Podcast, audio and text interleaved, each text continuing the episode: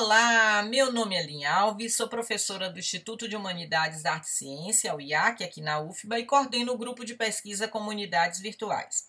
Esse é o podcast do Comunidades Virtuais.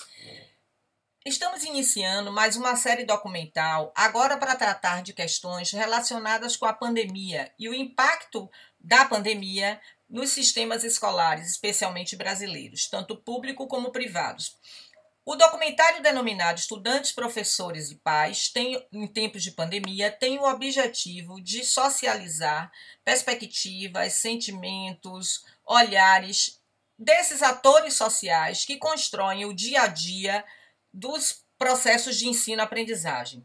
Convido vocês a ouvirem o relato dos nossos convidados, a perspectiva de cada um dialogarem com esses convidados, compartilharem essas perspectivas e ampliar essa discussão, considerando que estamos neste momento sem muitas certezas, sem é, saber o que fazer nesse momento, com muitas dúvidas. Então, venha com a gente e ouça os nossos convidados. Boa tarde, meu nome é Davi Gama de Matos, eu sou, eu tenho 19 anos, inclusive fiz aniversário na quarentena. Eu estudo na UFPA, estou no terceiro semestre de bacharelado interdisciplinar em ciência e tecnologia. Sou o atual coordenador do centro acadêmico e sou diretor de RH da empresa Júnior de Ciência e Tecnologia. Sobre a questão das informações, eu gosto bastante de me, de me informar com as redes sociais e, de preferência, de uma fonte que eu possa confiar. Por exemplo, o Atila Yamarino, que é um biólogo, pesquisador muito famoso agora devido a essa questão da pandemia, uh, ele tem postado muitas informações e dados científicos de pesquisas no seu Twitter, na sua rede do Twitter. E é por lá que eu me informo, questões de questão de jornal, questão de noticiário, acho muito importante também. Eu ligo meu celular, eu ligo meu dispositivo móvel para novas notificações de segurança, de saúde, ou seja, é muito importante eu me manter informado assim. E como eu estou me sentindo, é uma boa pergunta, porque todo dia é um sentimento diferente. Tem dia que a gente está sentindo um pouco melhor, está um pouco até feliz de estar em casa, tem dia que a gente está triste por não poder sair de casa, tem dia que a gente está um pouco enfurecido, com raiva, devido à questão do vírus e devido à questão da irresponsabilidade de algumas pessoas perante a situação, perante a crise que a gente está passando. E cada dia é um sentimento diferente, mas a gente tenta remediar isso, a gente tenta mediar isso da melhor forma possível e com a maturidade emocional. Bom, uh, com toda essa questão que estamos passando, o centro acadêmico tem que se manter em um uma responsabilidade de informar os alunos, principalmente, acho que essa é a principal motivação do centro acadêmico nesse período, é de informar os alunos. Ou seja, sempre que nós temos uma reunião da congregação, sempre que nós temos uma reunião do colegiado, eu e os outros integrantes do centro acadêmico, nós temos que veicular essas informações até chegar aos outros alunos.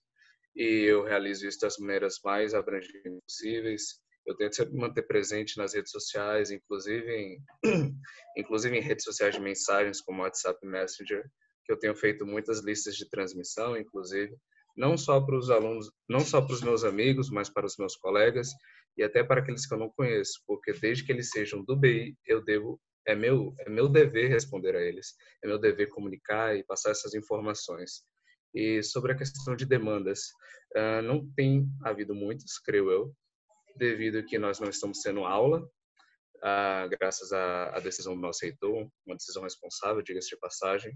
Então, algumas questões foram congeladas, foram paralisadas, logo as demandas têm diminuído cada vez mais. Porém, isso não significa que não tenham alunos com problemas.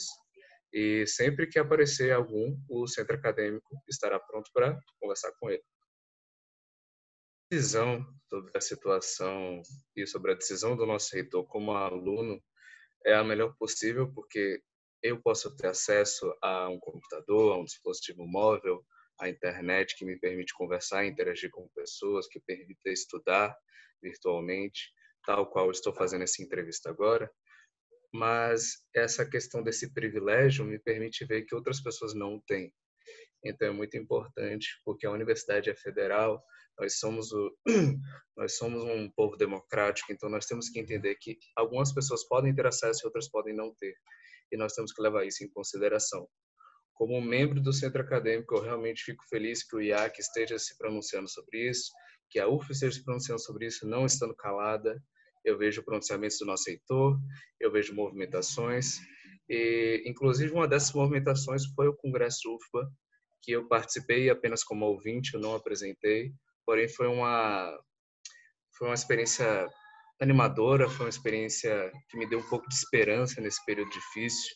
E é muito bom ver que o meu instituto, que vê o IAC, que vê o Instituto de Humanidades, Artes e Ciências, Milton Santos estava presente no Congresso UFA, estava lá com seus professores, isso foi libertador. Sobre a questão dos meus colegas e amigos participarem, uh, sobre a questão dos meus colegas, eu realmente espero que sim, porque eu compartilhei bastante as mesas, compartilhei bastante congresso, é, reencaminhei os e-mails do congresso que eu recebi, inclusive, eu levantei uma, uma frase que foi usada em muitas redes sociais, que é o IAC vive, a UFBA vive. Então, eu estou realmente muito satisfeito, eu realmente espero que todos tenham participado, porque as mesas abrangiram diversos assuntos e, com certeza, alguma delas iria interessar cada um dos alunos, pelo menos. A minha opinião sobre aulas remotas é diretamente proporcional com a questão do nosso preparo a questão do EAD, né, o ensino à distância, amado por alguns e odiado por outros, é uma questão um pouco sensível demais, principalmente porque nós não fomos criados para tal. Nós estamos confortáveis com a questão das aulas presenciais, com os estudos, projetos, e devido a essa questão, nós fomos forçados a considerar o ensino à distância. Só que temos um problema. Como eu falei, nós não estamos preparados, nós não temos recursos, nós não temos estrutura para isso. E nossos alunos também não o possuem. Então, devido a essa questão do ensino à distância, seria uma medida, obviamente, desesperada, porque são tempos desesperadores, mas eu realmente espero que não seja uma, uma resposta definitiva ao, ao caso. Nós temos que buscar outras maneiras para que todos os alunos possuam acesso à educação, à informação e ao ensino de qualidade que a Universidade Federal sempre contribuiu. Uh, é uma ótima pergunta. O que fazer durante uma pandemia, né? Como eu falei anteriormente, eu sou uma pessoa privilegiada, então eu tenho acesso à informação, eu tenho acesso à internet. Então, eu gosto muito, eu estou estudando, eu estou fazendo alguns cursos online, fora da UFPA, obviamente, inclusive na plataforma da Alura de tecnologia, combina com o meu curso, eu, eu me sinto muito livre para estudar o que eu quero na plataforma, é paga, então outro privilégio, mas eu estou estudando, estou mantendo meus estudos, estou avançando, estou aprendendo coisas novas, linguagem de programação, então cada dia é um aprendizado novo. Um, para relaxar, eu gosto muito de ouvir música, principalmente eu, ouço, eu tenho ouvido cada vez mais rap, é um, é um estilo que eu gosto bastante, eu estou conseguindo estudar um pouco mais, ver um pouco mais sobre ele, principalmente nesse período, né, que diversas diversos artistas têm se manifestado sobre a, a situação em que vivemos. Uh, lives, eu adoro, eu adorei as lives do Congresso, mas eu também ouvi lives de Anne Vitória, por exemplo, que é, são cantoras que eu adoro, eu admiro bastante. Uh, deixa eu ver. Hum, acho que questão de lives eu não tenho acompanhado muito. Uh, jogar, eu não tenho acesso a algum equipamento que me permite jogar e eu não tenho muitas condições de jogar alguns jogos da atualidade. não tenho console de videogame, por exemplo, e acho que não preciso. Uh, eu tenho feito muito RPG, Role Playing Game, o, principalmente o D&D, o Dungeons and Dragons, né? Que é um RPG de mesa, mas a gente está fazendo de maneira virtual, utilizando o Discord, utilizando bots para jogar os dados por nós. Isso é diversa, isso é interessante, já que nós agora temos uma quantidade enorme de tempo. Antes nós não tínhamos tempo para nada, agora nós temos tempo para tudo. Então é essencial poder sair um pouco dessa casa, nem que seja por um momento, uh, num jogo de, num tabuleiro ou num, num jogo de imaginação, como eu tenho feito com os meus colegas e amigos. Uh, e creio que seja apenas isso, mas eu tenho isso, essas, essas como é, essas atitudes minhas, essas minhas práticas, essa minha rotina tem me feito me acalmar, manter um pouco da minha sanidade mental e fingir que eu não estou preso dentro de casa.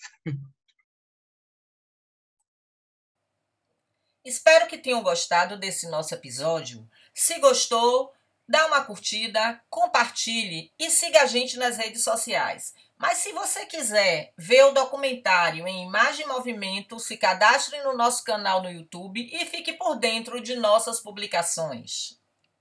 Até breve, fique em casa e use máscara.